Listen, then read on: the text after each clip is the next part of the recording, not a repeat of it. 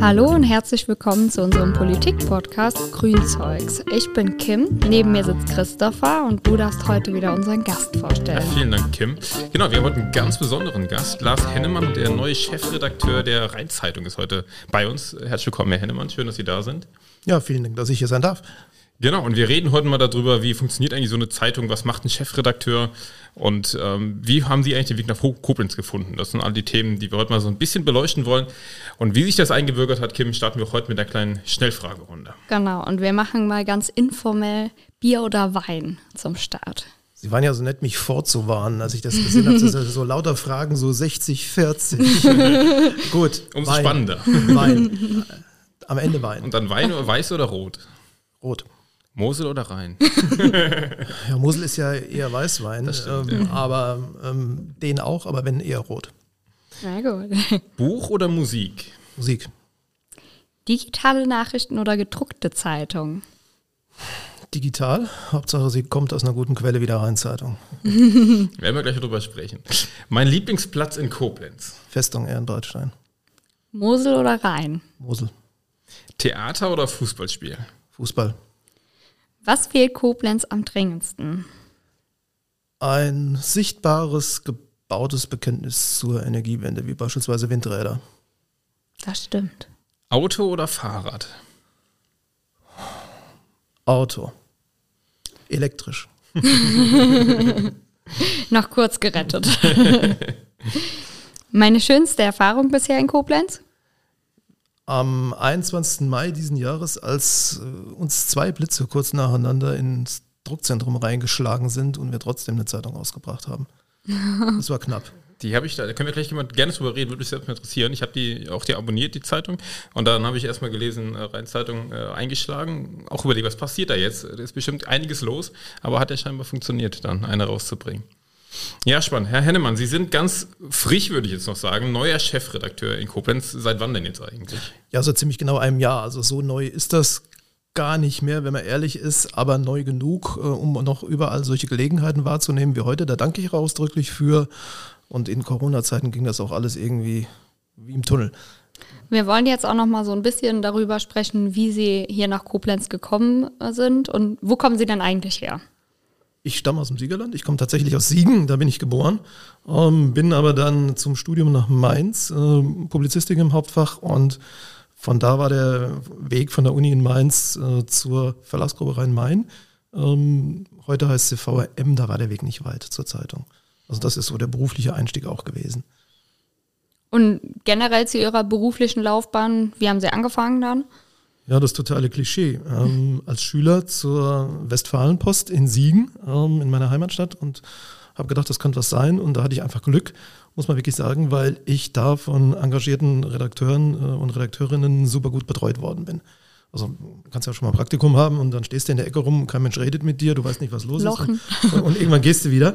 So war das nicht. Also die haben mich dann mitgenommen und äh, hatte auch dann wieder Glück auf einem Termin da war richtig was los äh, und dann habe ich dann gemerkt, also irgendwo, du kannst was auslösen mit dem, was du da aufschreibst. Und dann äh, hat das Praktikum eigentlich genauso funktioniert, wie ich es mir gedacht habe. Habe beschlossen, ähm, diesem etwas diffusen Impuls, den du als 18-Jähriger, als Schüler so hattest, da machst du einen Beruf draus, versuchst das mit dem Studium dann irgendwie zu kombinieren und äh, so hat es dann angefangen. Und wie ging es dann weiter nach dem Studium?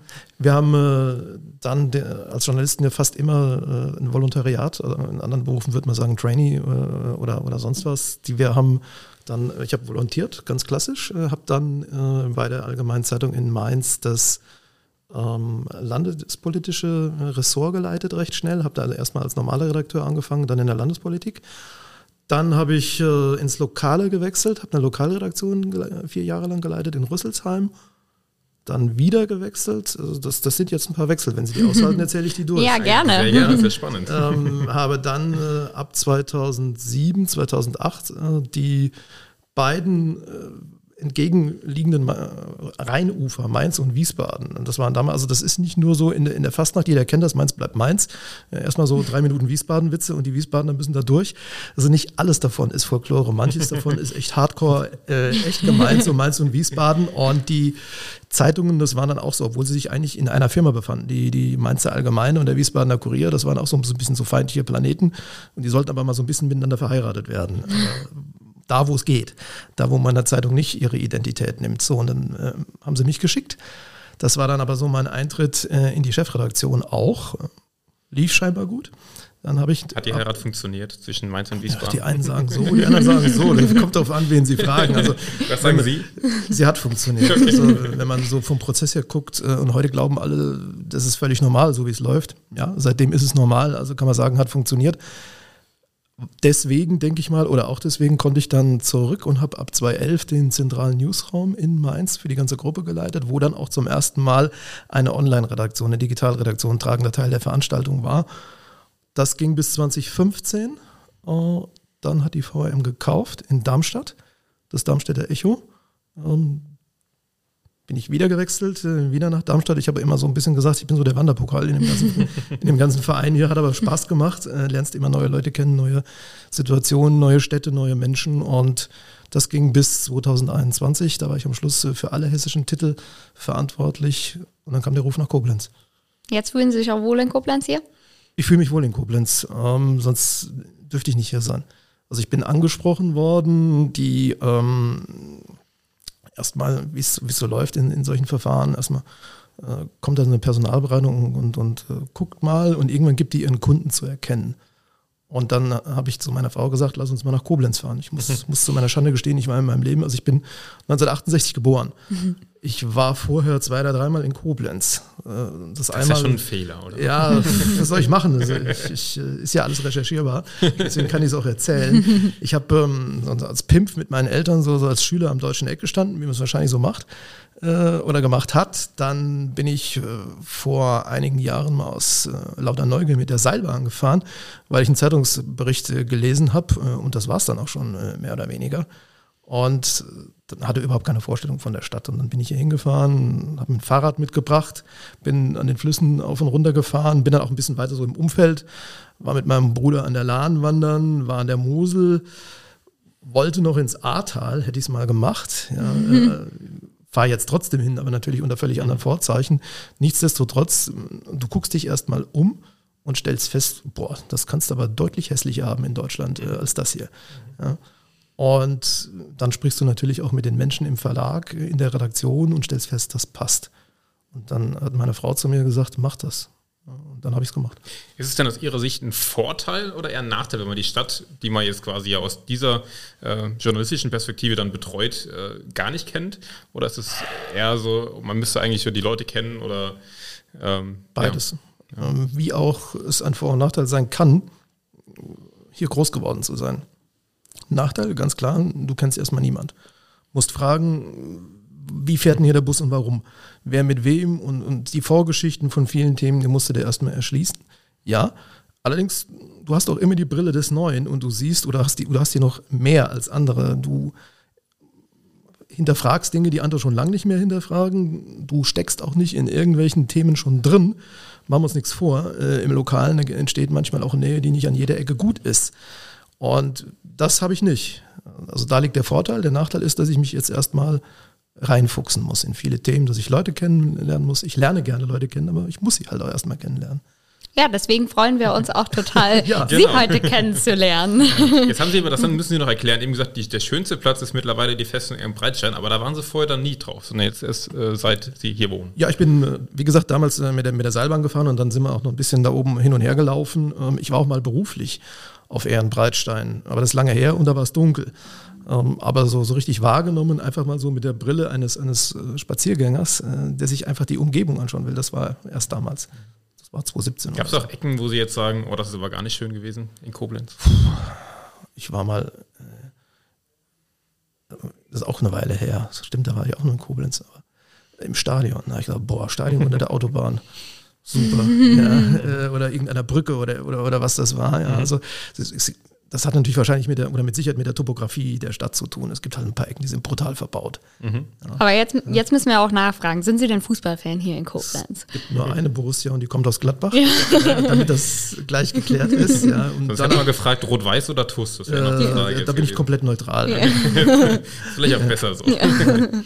Ihre Anfänge haben Sie eben beschrieben, waren im lokalen Teil. Ist das oder im Politikteil und dann später im lokalen genau, Teil? Genau. Ähm, wo würden Sie sich selbst so, wo ist Ihr größtes Interesse, was Zeitungen angeht?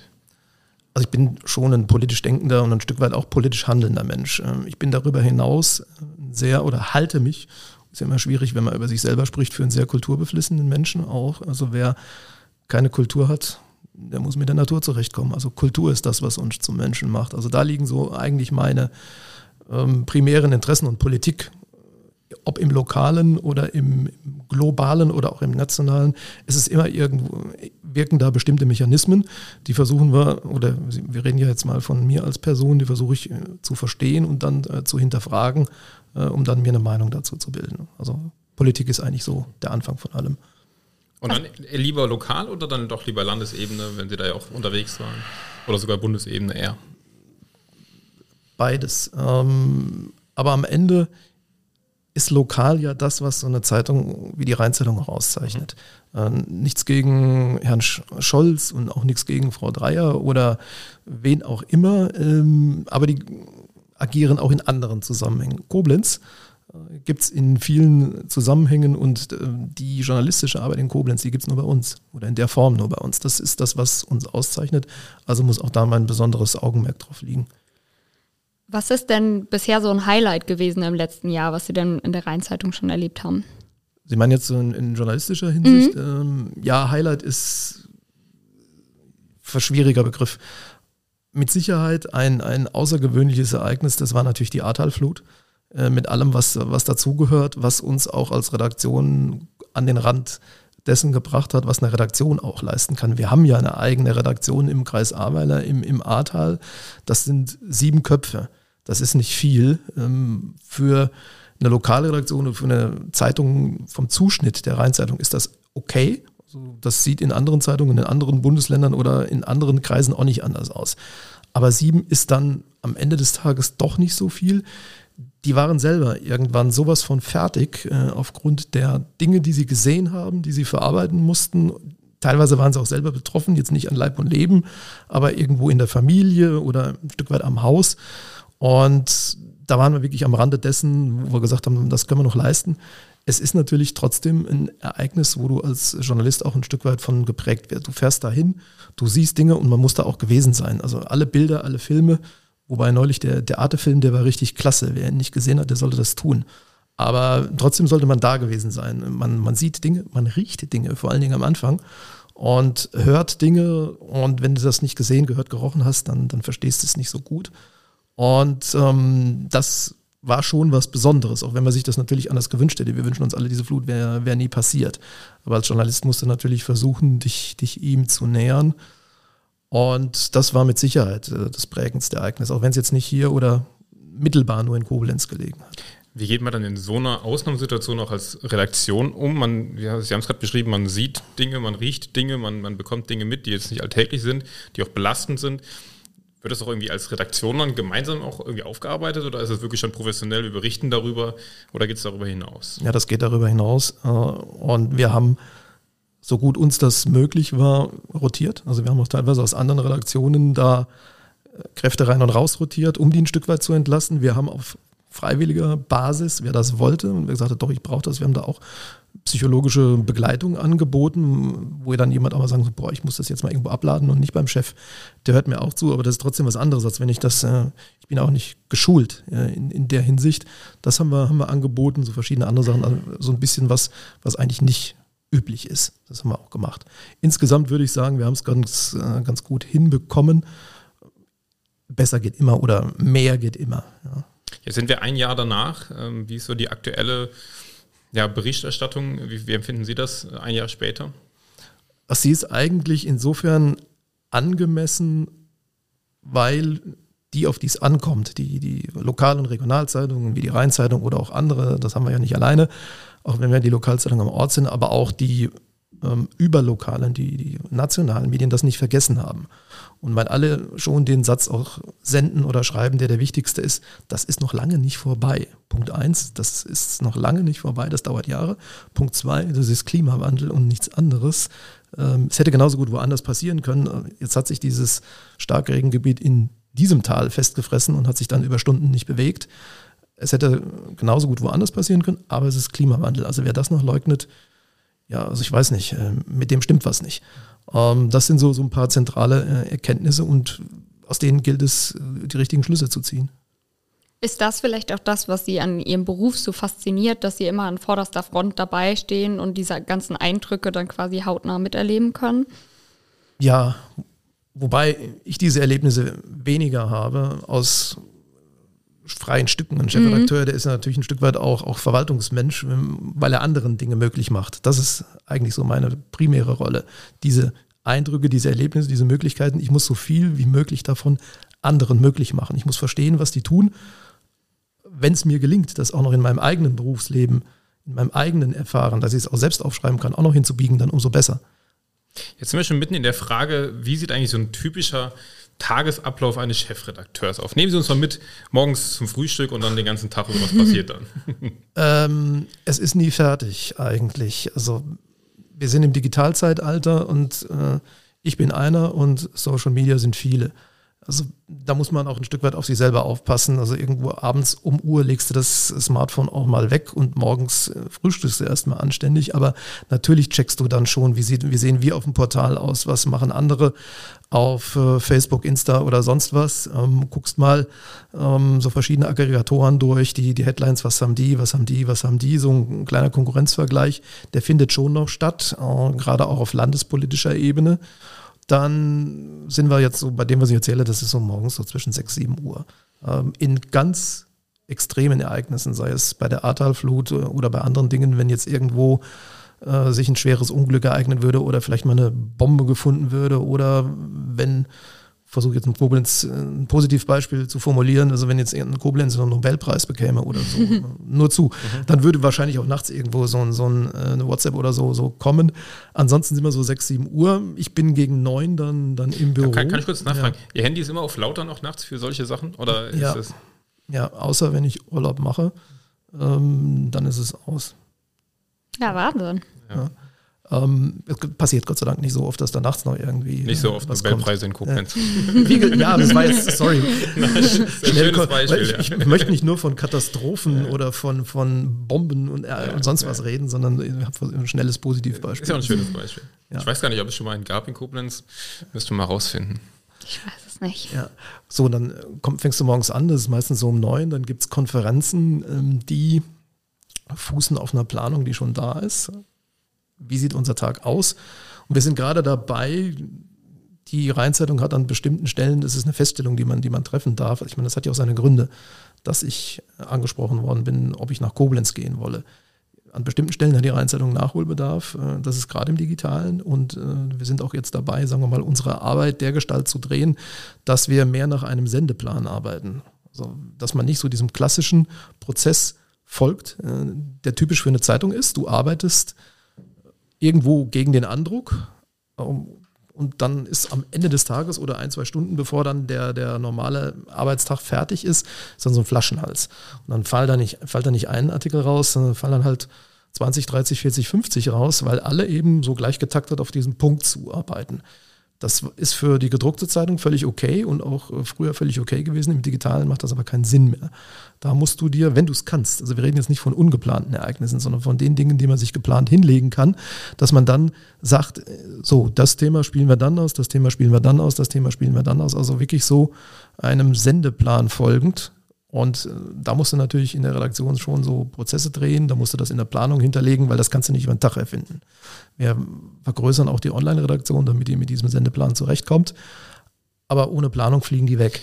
Und das, das dreht sich gerade. Nicht nur bei uns, aber bei uns eben auch. Da habe ich letztens noch drüber nachgedacht. Ich habe, ähm, bei mir ploppt dann ja auch immer, oder, oder bei Facebook kommt es dann auf, äh, neue Artikel von der Rheinzeitung und am nächsten Morgen lese ich dann die gedruckte Zeitung und dann sage ich, ja, habe ich irgendwie alles schon gelesen, weil es ja schon im Internet war. Ja. Ist ja dann vielleicht Nachteil, der Nachteil dabei. Oder sehen Sie das nicht als Nachteil? Dass. Der, dass der gedruckte Teil quasi dann gar nicht mehr so aktuell oder gar nicht mehr so, so ja, einzigartig dann ist. Gut, aber im Großen und Ganzen würde ich sagen, Doppelnutzung gibt es relativ wenig. Und wir haben nicht die Kapazitäten, ich weiß auch nicht, ob das eine, eine, gute Idee ist, weil man erzeugt dann ja unterschiedliche Kenntnisstände von bestimmten Themen. Also der Vorteil einer Zeitung ist ja, sie friert dir die Welt einmal ein. Sie friert sie einmal ein und dann hast du 28 oder 32 Seiten auf dem Tisch und die lässt du auf dich wirken, wenn, wenn man möchte. Ähm, und das äh, ist heute, wo wir alle in der Echtzeitwelt leben, eigentlich schon ein unglaublicher Luxus. Ähm, und es ist aber weder von den Kapazitäten her möglich und ich weiß auch nicht, ob es eine gute Idee wäre, das auseinanderzufahren und sagen, naja, komm, äh, das Thema, was wird hier in Koblenz aus dem Klinikum, aus dem Gemeinschaftsklinikum? In der Zeitung machen wir das so einmal am Tag und halten die Welt an und den anderen erzählen wir es die ganze Zeit durch. Erstens bekämen wir es von den Kapazitäten wahrscheinlich gar nicht hin. Ich weiß auch nicht, ob es eine gute Idee wäre. Jeder, wenn Sie anders unterwegs wären, so in der Mediennutzung, jeder hätte einen anderen Kenntnisstand. Ähm, aber Gott sei Dank, oder was heißt Gott sei Dank, aber es gibt diese Doppelnutzer oder Dreifachnutzer ohnehin recht wenig. Aber warum ist es dann so wichtig, gerade auf den sozialen Medien auch als Zeitung aktiv zu sein? Dann? Aus mehreren Gründen. Also zum einen, weil es einfach erwartet wird, weil da, wo es zumindest zivil zugeht, wir das auch gerne als Rückkanal und noch verstärkt als Rückkanal auch nutzen wollen. Äh, schreibt uns was ist eure Meinung dazu? Was ist äh, vielleicht auch eine Weiterdrehe wert? Also das kann man durchaus als Instrument auch zur, zur Themenfindung nutzen oder auch zur, wie soll ich sagen, äh, zum Selbstabgleich sind wir, sind wir da richtig unterwegs. Hilft immer, wenn man es von anderen gespiegelt kriegt. Es gibt nichts Schlimmeres, als wenn eine Redaktion im eigenen Saft schmort und gar nicht mal gesagt bekommt. Egal was, kann ja auch mal ein positiver Verstärker sein. Äh, sehen wir auch so, läuft gut oder boah, da seid ihr blind.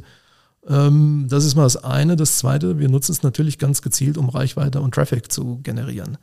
Wir sind darauf angewiesen, wie alle anderen auch, dass wir äh, zunehmend die Redaktion digital refinanzieren.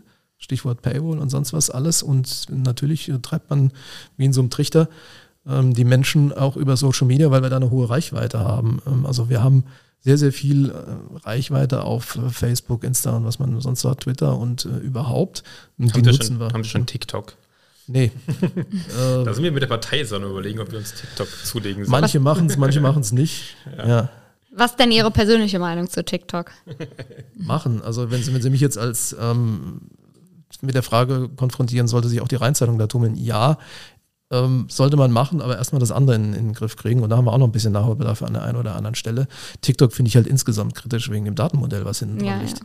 Also äh, geht alles äh, eins zu eins nach China. Glückwunsch. Mhm. Ähm, muss jeder selber wissen. Ähm, wird, wird ja niemand so gezwungen, aber es ist einfach da. Es ist groß, also muss man mit ihm umgehen. Mich würde jetzt auch mal so interessieren, wie glauben Sie, sieht die, sehen Medien in 20 Jahren aus? Wie informieren wir uns in 20 Jahren? Noch, noch sehr viel mehr digital als heute, das ist völlig klar. Deutschland hat ja Glück. Äh, oder was heißt Glück? Deutschland ist ein Stück weit anders als andere Länder aufgrund seiner Geschichte, auf seiner, also aufgrund seiner langen äh, Geschichte und seiner langen Zeitungsgeschichte vor allen Dingen und aufgrund der Nachkriegszeit ist Deutschland besonders. Also so eine wirklich sehr breit gefächerte Zeitungslandschaft, vor allen Dingen Tageszeitungslandschaft, finden Sie kaum äh, auch in anderen Ländern Europas, wo man sagt, äh, das sind auch keine kulturlosen Steppen und da gibt es ein entwickeltes Pressewesen, eine entwickelte Presselandschaft. Aber so wie das in Deutschland ist, also zum Teil wirklich aus der äh, alten Historie, viele, viele Kleinstaaten, kennt man alles. Ähm, und zum anderen auch wegen der Nachkriegszeit. Koblenz mit der Rheinzeitung ist ja ein gutes Beispiel dafür, wo die Alliierten eben gesagt haben, nach den Erfahrungen der Nachkriegszeit stellen wir das nochmal komplett von Grund auf neu auf und gründen überall unbelastete Nachkriegszeitungen. Deswegen gibt es immer noch sehr viele davon. Ähm, sogenannte publizistische Einheiten, das ist so die, die Messgröße gewesen, die dann immer gehandelt wird. Also Verlage, die alles, wirklich alles aus sich selbst heraus leisten. Also von der ersten Seite bis zur letzten und auch den Druck und alles noch, noch äh, selber machen. Davon gibt es in Deutschland noch sehr viel mehr. Als ich im Studium war, äh, angefangen habe, Ende der 80er Jahre, da war es noch etwas mehr als 300 in Deutschland. Jetzt sind es, glaube ich, noch ungefähr halb so viel oder 140, 150. Nur mal einen Vergleich zu geben. In Großbritannien sind es noch fünf. Oh, krass. In Holland sind es noch drei. Ähm, der Weg wird auch in Deutschland weitergehen. Das heißt, es wird auf dieser Seite eine weitere Konzentration stattfinden. Da bin ich von überzeugt. Und die gedruckte Zeitung, die wird auch in ihrer Verbreitung weiter abnehmen. Da machen wir alle nichts gegen. Natürlich äh, soll jeder, der von uns eine gedruckte Zeitung haben will, die auch weiterhin bekommen, äh, wenn es nach mir geht. Aber du kannst ja nicht äh, vor dieser Entwicklung die Augen verschließen und wir müssen das eine tun, ohne das andere zu lassen. Ähm, und wichtig ist, dass wir auch in 10 oder 20 Jahren uns aus guten Quellen informieren. Und das ist aus meiner Sicht ehrlich gesagt eine Kulturtechnik, die ist bedroht weil viele nicht mehr gute, gute Quellen äh, von schlechten Quellen unterscheiden können. Oder wenn sie es können, dann wollen sie es äh, vielleicht auch nicht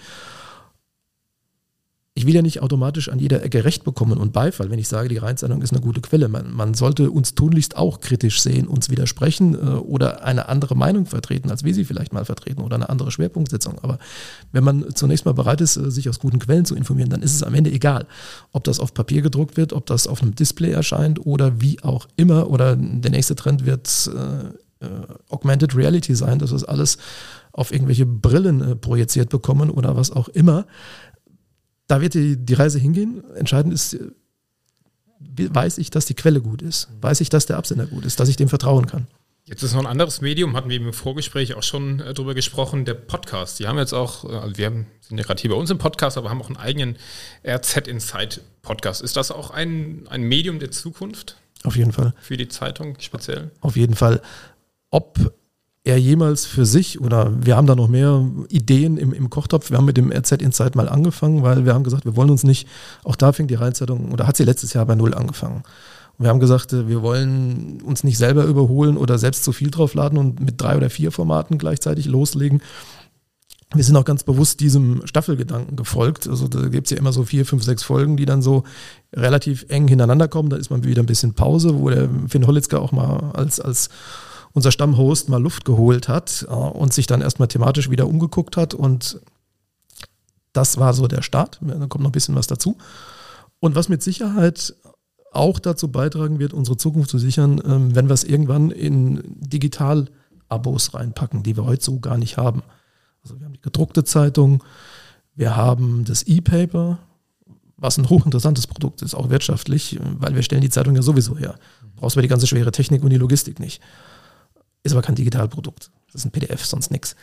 Ähm, so, dann haben wir auch sogenannte Web-Abos, aber das ist im Moment mal nicht mehr als äh, Flatrate-Zugang zum Portal. Also echte Digitalangebote, die fehlen noch. Was wäre das dann beispielsweise? Ja, dass man zum Beispiel sagt, äh, man kann ein, man kann sich den Zugang auch personalisieren. Ich will jetzt nur die Koblenzer Themen haben oder ich will nur die Sportthemen haben, ich will nur die Kulturthemen haben oder ich will auch bestimmten Personen folgen, will unbedingt lesen, was der Holitzke ausschreibt. Dafür verschont mich bitte mit dem Quatsch, den der Hennemann so absondert. Ähm, und ich packe dann vielleicht so einen Podcast mit da rein. Äh, weil jeder äh, entscheidet sich am Ende, okay, die rufen dafür 10, 12, 15 Euro im Monat auf, irgendwo da wird die Wahrheit liegen und ist mir da genug drin. So, und da kann so ein Podcast echt so ein Punkt sein, wo man Leute genau über die Schwelle trägt. Schauen wir nochmal zurück auf Ihre Rolle als Chefredakteur. Sie haben eben schon gesagt, Sie sind unter Umständen gar nicht der, der dann wirklich auch rausfährt und äh, sich das vor Ort anschaut, sondern der, der ermöglicht, den Menschen, den Redakteuren rauszufahren. Was sind eigentlich Ihre Kernaufgaben als und auch Pflichten oder auch Rechte als Chefredakteur? Ja, ähm, also ich erstmal, ich bin schuld. Das, das, das, klingt so trivial, aber ist es. Also wenn wenn irgendwo in der Rheinzeitung stünde, äh, dass der Adolf in Wahrheit ein ganz netter Kerl war, ja, ist es erstmal mein Kopf, der in der Schlinge ist. Aber das ist Presserecht. Ähm, und ansonsten, ich habe ja eben schon gesagt, um jetzt wieder ins Positive zu kommen, ich muss es und möchte es anderen möglich machen, diesen Job so zu tun, wie es sein sollte, meiner Meinung nach. Das hat mit Ressourcen zu tun, das hat mit Geld zu tun, das hat mit Absprachen links und rechts auch mit den Nachbarbereichen zu tun. Also ich stecke irgendwo einen Rahmen ab, äh, innerhalb dessen sich die anderen hoffentlich gut und gerne bewegen. Das muss man auch ständig nachprüfen. Ich verwende viel Zeit darauf, mit Leuten auch persönlich zu reden und will das auch weiterhin tun. Das war am Anfang. Ich kam hier hin, kannte niemand und hast eine Redaktion mit 150 Leuten. Ähm, bin überall hingefahren, habe so Kennenlerngespräche, habe ich das genannt, geführt und will das aber nicht irgendwie so als Eintagsfliege machen, sondern immer wieder auch mal in den einzelnen Teams vorbeigucken, die ja teilweise, die, die sitzen ja nicht alle in Koblenz, die sitzen auch im Bad Kreuznach äh, oder im Westerwald oder sonst wo. Und das ist nicht ganz so einfach, aber das habe ich mir fest vorgenommen, damit das eben auch immer so ist und äh, keine Eintagsfliege. Und dann weißt du ungefähr, wie du, wie du diesen, diesen Rahmen auch absteckst. So, und dann gibt es ich sag mal, in der Begrößenordnung 5 bis 10 Prozent mehr darf es auch nicht sein. Weil sonst wird, wird was anderes nicht stimmen in der, in der Redaktion, wo man dann eben auch gefragt wird als Entscheider. Wie würden Sie das machen? Oder wir sind uns nicht einig, Herr Hennemann. Der eine sagt A, der andere sagt B. Was sagen Sie denn? Also sagen wir so, in der Größenordnung, wenn das so kommt, dann ist das okay. Also entweder triffst du die Entscheidung gleich in der Konferenz oder im Laufe des Tages, wenn sich irgendwie Dinge entwickeln und man irgendwie die Nachrichtenlage erstmal verfolgen muss, dann bin ich die letzte Instanz, die entscheidet. Aber heißt das, wenn jetzt die Zeitung kurz vor Veröffentlichung ist, geht alles mal über Ihren Schreibtisch? Lesen Sie alles, damit Sie auch Schuld haben können? Oder ist das Vertrauen in Ihre MitarbeiterInnen? Nein. Äh, das, das, das wäre viel zu viel. Also die Rheinzeitung hat äh, 13 Ausgaben mit äh, jeweils 28 Seiten. Die sind natürlich auch teilweise identisch, aber trotzdem, das wäre ja viel zu viel. Und so, das, das wäre dann auch nicht das wäre Kontrollwahn. Ja, ähm, also da muss man auch schon vertrauen können, da kann man auch vertrauen, da, da muss man aber auch vertrauen. Es kommen ein paar wichtige Seiten, die, äh, die kommen bei mir vorbei, die gucke ich mir an, einfach weil die am weitesten laufen, am weitesten tragen, natürlich mit der, mit der Titelseite angefangen. Ich scanne auch regelmäßig das Portal ab, was steht da und wenn mir da ein, äh, eine Überschrift oder ein Teaser nicht gefällt, da sage ich auch, guck mal. Mhm. Aber das ist wirklich so, wirklich so in der, in der beschriebenen Größenordnung, wenn ich irgendwie permanent bis zur Hälfte dessen irgendwie in meinem Sinne, ich muss noch nicht jedes Mal recht haben, aber wenn ich das irgendwie zur Hälfte irgendwie nochmal über den Haufen werfen müsste, also Punkt eins, das würde ich gar nicht schaffen. Und dann, daran können wir ja glasklar ablesen, da stimmt ja irgendwas anderes nicht. Mhm. Mhm. Ähm, wenn Sie jetzt Ihre Arbeit mit drei Wörtern beschreiben müssten, welche wären das? Mit drei Wörtern. Neugier, Einordnung, Kritikfähigkeit. Interessant. Und jetzt in die Zukunft blicken nochmal. Was für Visionen haben Sie noch für die Rheinzeitung? Also zunächst, dass uns das gelingt, was anderen in Europa schon gelungen ist und anderen in Deutschland schon sehr gut, wo andere in Deutschland schon sehr gut unterwegs sind, dass, dass wir es wirklich schaffen. Ist immer blöd, wenn ausgerechnet so ein Journalist, so ein Redakteur so furchtbar viel über Geld redet. Ähm, aber es muss sein. Ähm, wir sind unabhängig. Wir, niemand quatscht uns rein. Es quatscht uns tatsächlich niemand rein.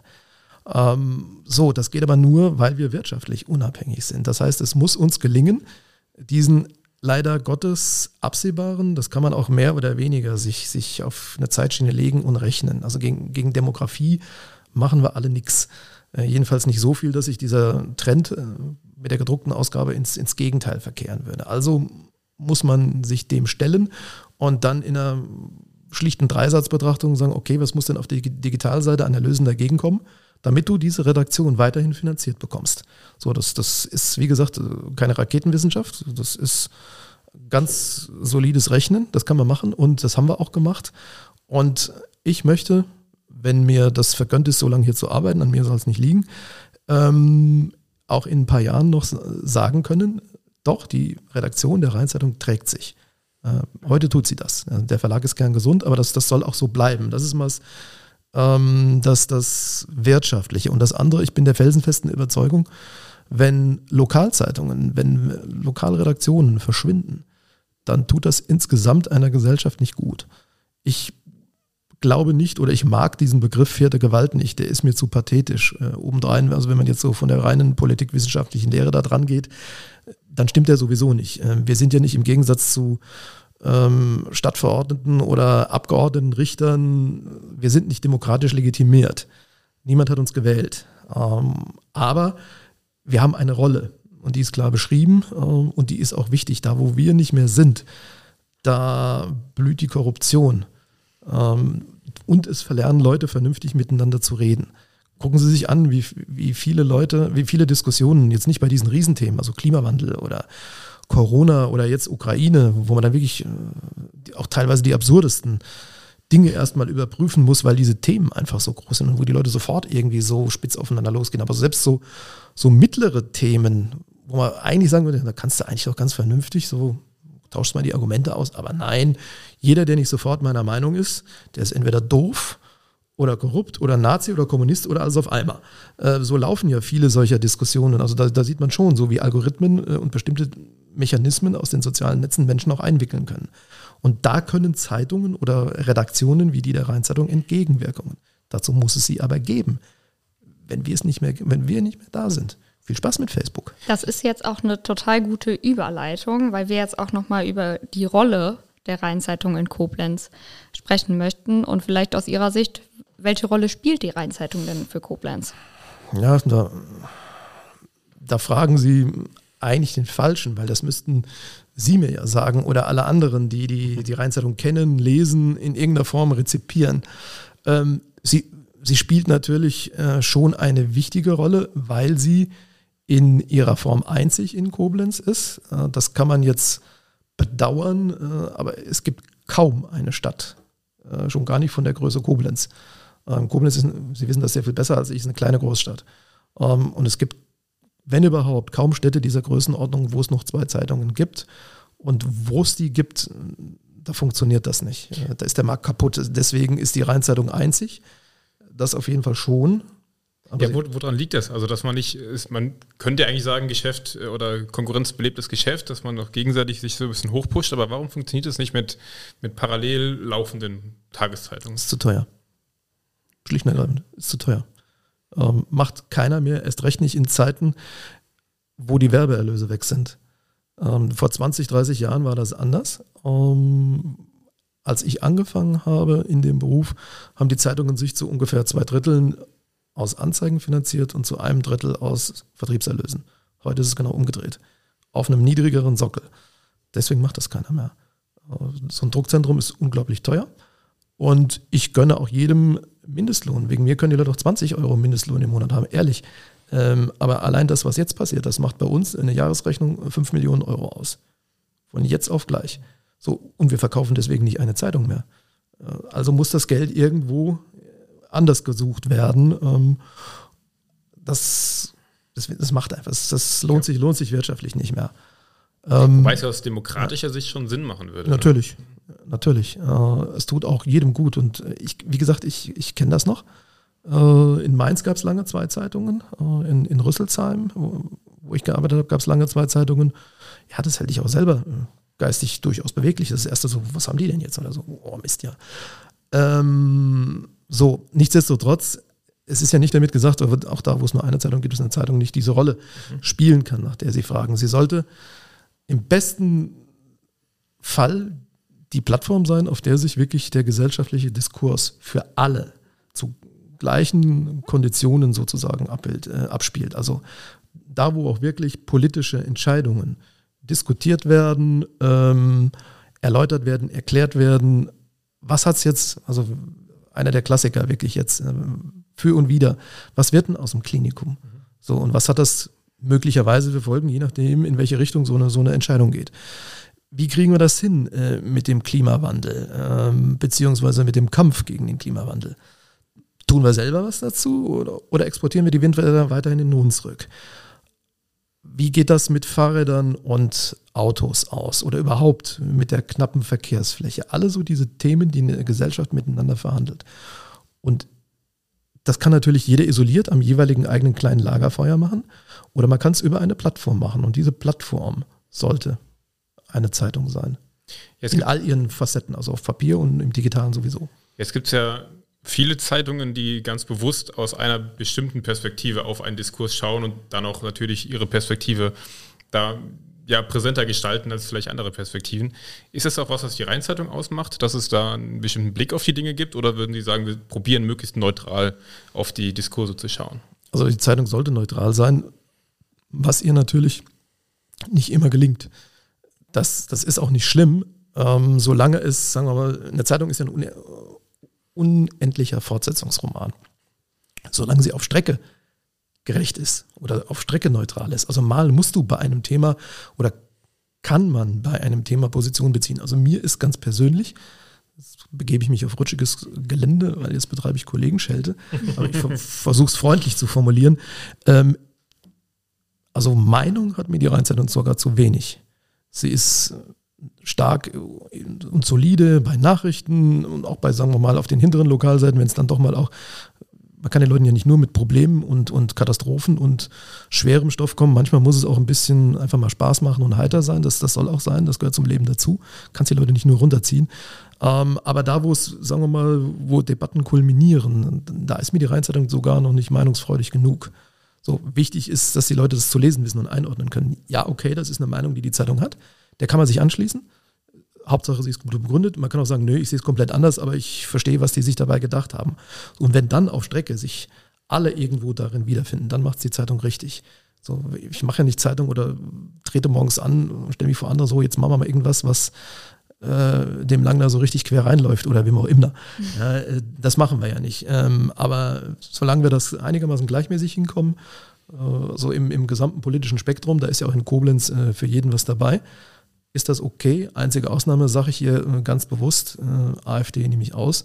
Das sind die Totengräber der Demokratie, die bekommen in der Rheinzeitung genau den Platz mit dieser Würdigung. Ja. Das finde ich auf jeden Fall schon mal eine ganz starke und richtige Aussage. Ja. Das heißt, äh, es wird niemals, solange Sie da in, ähm, als Chefredakteur was zu sagen haben, die AfD hat einfach keinen Platz in Ihrer Zeitung. Ja, die kommen schon vor. Wir sind keine Zensoren, ähm, aber so wie sie es verdienen. Also da dann doch mit einer Meinung. Ja. ja. Da, da wollte ich auch noch mal gerade drauf. Sie, also Sie sagen, die, die Rheinzeitung könnte mehr Meinung nach außen tragen, dann in Form von Kommentaren oder was wäre da die Zum Beispiel. Ja, oder Pro und Contra. Eine Redaktion kann ja auch mal sichtbar machen, wenn sie sich selber nicht einig ist oder wenn sie selber die Meinungsbildung noch nicht abgeschlossen hat. Man kann das auch über Gastbeiträge in gebotener Dosierung machen. Also da hat man verschiedene Möglichkeiten. Wollen Sie da in die Richtung dann auch noch hin jetzt in ja. Zukunft? Ja. Oder anders. Ich weiß, Ironie ist ein gefährliches Stilmittel.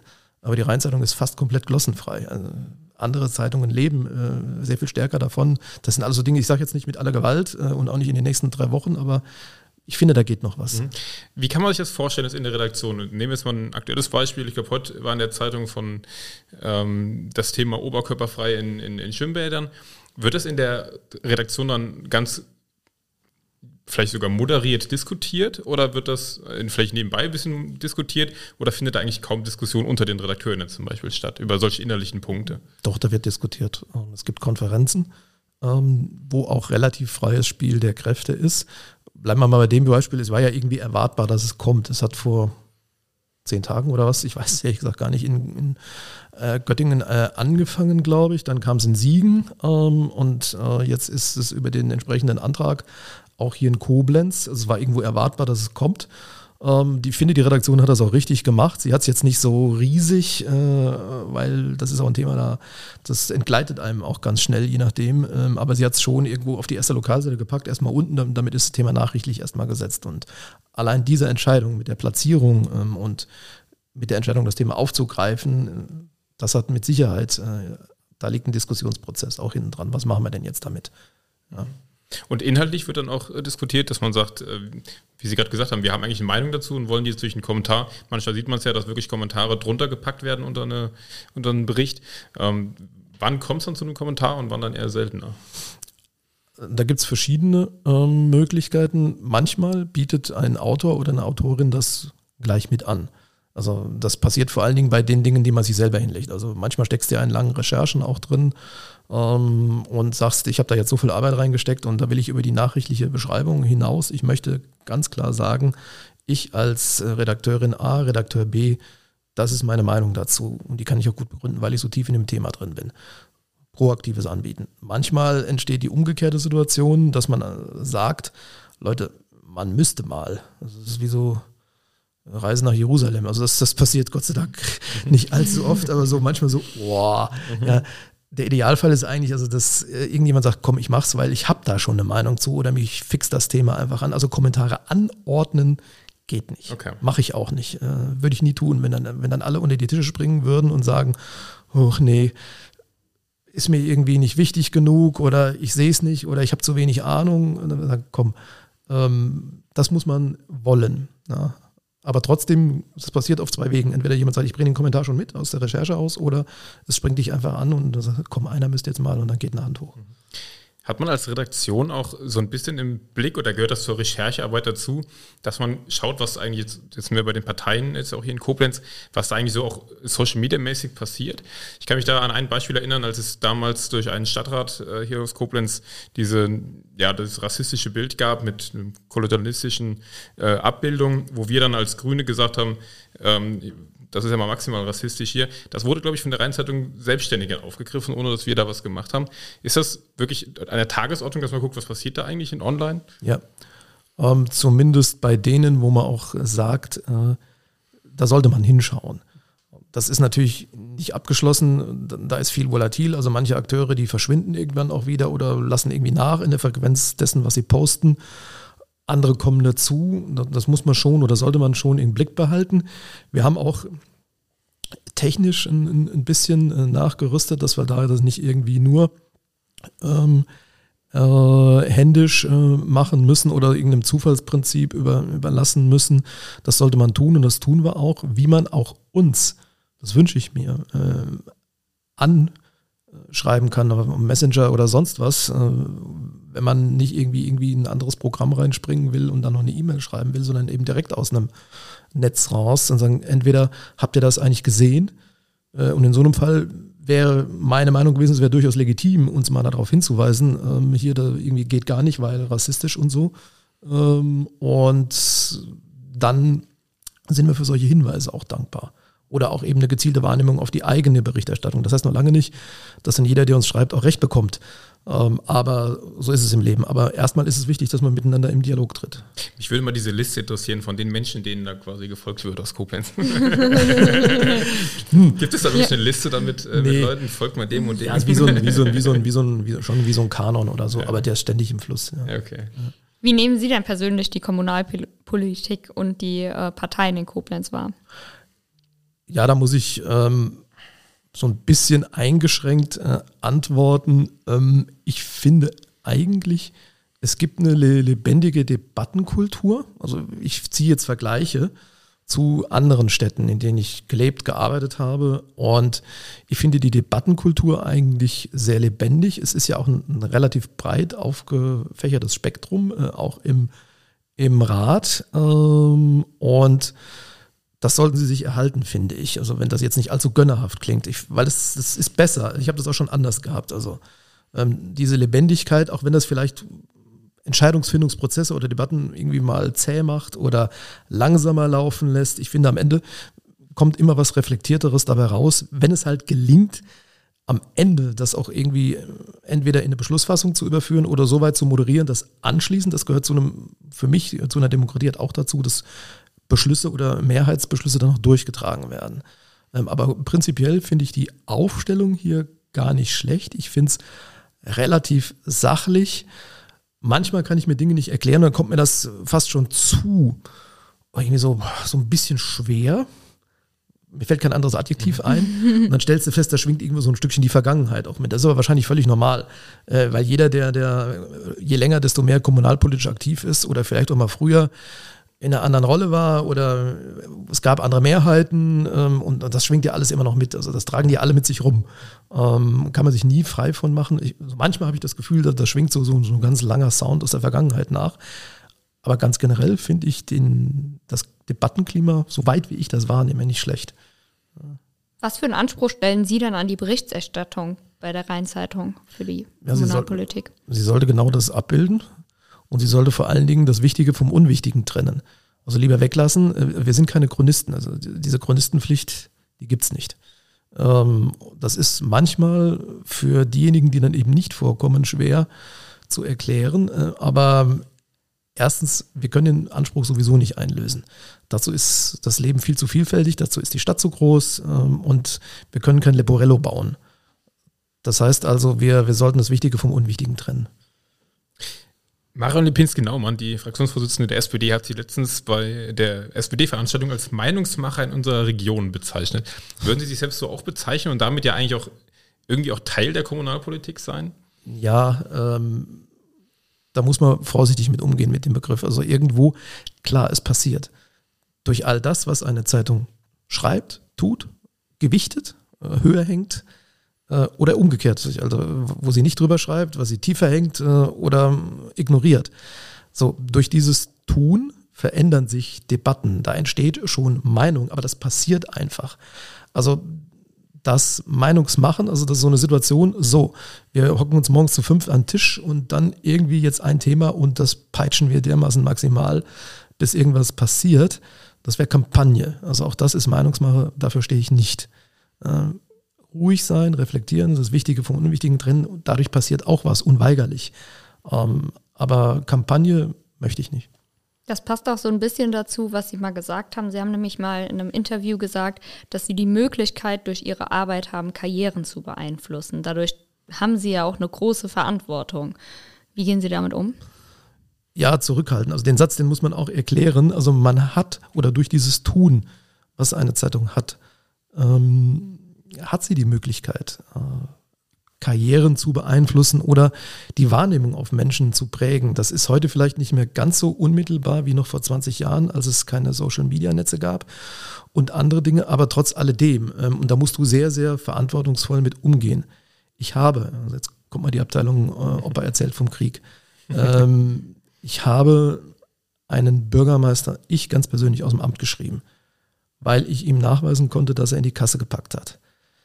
So, du überlegst dir vorher aber drei, vier, fünf Mal, was du da tust äh, und äh, wem du vertraust und ob du deiner Quelle vertraust äh, und, und hin und her. So, er hatte aber erwiesenermaßen äh, gegen Vergaberecht verstoßen äh, und, und, und, äh, um andere zu begünstigen. So, das konnte ich ihm, ihm nachweisen. Dann gab es dann vier Wochen Spaß und dann gab es ein Abwahlverfahren. Also man kann, also das ist jetzt ein sehr zugespitztes Beispiel.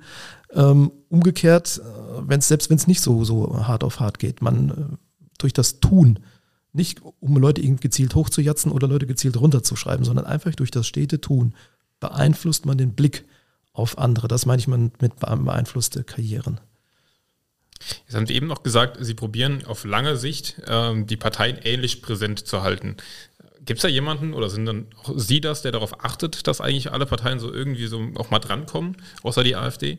Oder ist das dem Zufall überlassen, die schreiben im Monat 15 Pressemitteilungen und die nur eine, deswegen kommen die ja, automatisch ich meine, Ein bisschen Mühe geben müssen sich schon. Also wer nichts macht, ja, selber schuld. Oder sagt, nö, die, scheinbar wollen die ihre Ziele anders transportieren, ist okay. Ähm, aber wenn Pressemitteilungen geschrieben werden oder wenn es Gesprächsanfragen gibt, dann sollte man das gleichmäßig verteilen. Wie gesagt, innerhalb dessen, was ich als äh, zulässiges demokratisches Spektrum bezeichne. Und was man auch nicht machen sollte, wenn man die Möglichkeit dazu hat. Das gilt innerhalb des Parteienspektrums, aber das gilt vielleicht auch ganz normal mit, mit wenn es um Personen geht. Also wir fragen nicht den einen, um den anderen hinzuhängen. Also wir fragen nicht die, die SPD, um die CDU hinzuhängen und umgedreht. Und wenn sie sich dann beschweren wollen, ach, können wir morgen schreiben, haben wir schon wieder was zu schreiben. Ja, machen wir nicht. Sondern es sollten, wenn es zeitlich möglich ist und wenn es vom Thema her geboten ist, auch immer alle angemessen drin vorkommen. Wenn wir jetzt nochmal so in die nächsten Wochen und äh, Monate ähm, gucken, sind da irgendwelche Themen jetzt aktuell, die, die Ihnen schon einfallen, die uns begleiten werden? Ja, mit Sicherheit, äh, aber wir haben es ja eben schon gestreift, das ist das Klinikum. Also ich gucke jetzt mal hier auf die, die Koblenzer Themen. Äh, es wird mit Sicherheit weitergehen, glaube ich jedenfalls, mit äh, Verkehr, Verkehrswende oder auch Verkehrspolitik, in Umsteuern in der Verkehrspolitik, das, das wird weitergehen. Es wird natürlich auch auf lokaler Ebene die ganzen Auswirkungen des Krieges oder dieses ganze Konglomerat, was dazu führt, dass die Gaspreise und die, die Strompreise, aber im Moment sind es mal die Gaspreise, aber auch die Lebensmittelpreise. Da rollt was richtig Dickes auf uns zu. Äh, und das sage ich hier ausdrücklich nicht, um Panik zu verbreiten, aber da, da rollt was auf uns zu. Das rollt natürlich auf nationaler Ebene auf uns zu. Gestern Berlin, konzertierte Aktion und so. Aber da, das geschieht auch in Koblenz. Da wird viel bürgerschaftliches Engagement, glaube ich, auch gefragt sein, dass man auf seinen äh, wie geht's, wie geht's meinem Nachbarn, was kann ich auch als Kommune vielleicht tun, ähm, um das so ein bisschen abzufedern. Hier gibt es auch einen äh, regionalen Energieversorger. Ähm, wenn, die heute, wenn die heute für 2024 Gas kaufen würden, die würden in die Insolvenz gezielt in die Insolvenz reinkaufen. Ja, also die haben auch große Probleme. Die, die gilt es hier vor Ort zu lösen, soweit man das selbst kann. Ähm, auf jeden Fall muss eine Zeitung und werden wir und ich denke mal auch eine demokratisch verfasste Stadtgesellschaft mit allen Parteien, die sie stützen, die werden das miteinander abzumachen haben. Also das sind aus meiner Sicht die Themen in der nächsten Zeit. ist jetzt noch ein bisschen hin, aber 2024 wird ja der nächste Stadtrat gewählt, sind Kommunalwahlen. 23 werden dann irgendwann die Listen, Kommunalwahllisten aufgestellt. Das heißt, so langsam plätschert es ja schon los in die, in die Richtung. Ähm, ist das eine besondere Zeit für eine Zeitung wie die Rheinzeitung, so ein Kommunalwahlkampf und dann noch später die Kommunalwahl? Bereitet man sich da speziell irgendwie darauf vor? Ja, also ähm, um pathetisch zu werden, Kommunalwahl ist für uns Hochamt. Ähm, also wir nehmen für uns in Anspruch, Lokalzeitung, Regionalzeitung zu sein ähm, und die das auch gut hinbekommt. Wo, wenn nicht bei einer Kommunalwahl?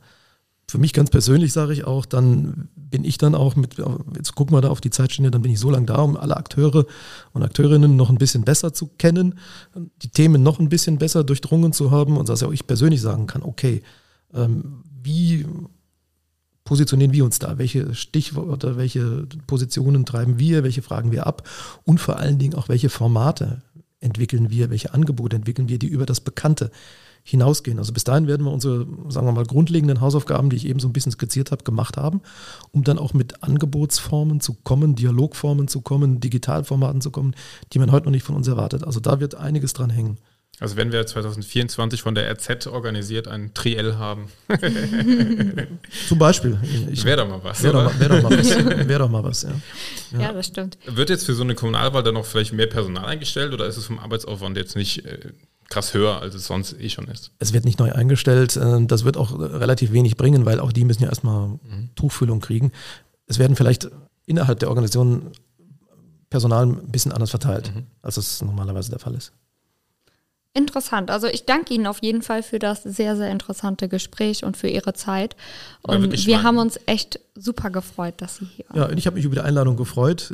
Vielen Dank, dass ich hier sein durfte. Und Jederzeit wie gesagt, wieder gerne. Dialog immer, auch in anderen Zusammenhängen, in anderen Formaten. Ja, sehr, sehr gerne. Das freut wir, uns. Ja. Wir schließen jetzt noch eine kleine Gesprächsrunde mit einem Bierchen, glaube ich, draußen auf dem Hof an. Können wir gerne machen. Dann können wir noch ein bisschen quatschen, was nicht für die Öffentlichkeit bestimmt ist. ja, Nein, Bier, Spaß. Bier und Wein war schon eine harte Frage. Also ich bin, bin in Sichtweite der Krombacher Brauerei groß geworden. Also Gut, vielen Dank für heute und bis zum nächsten Mal.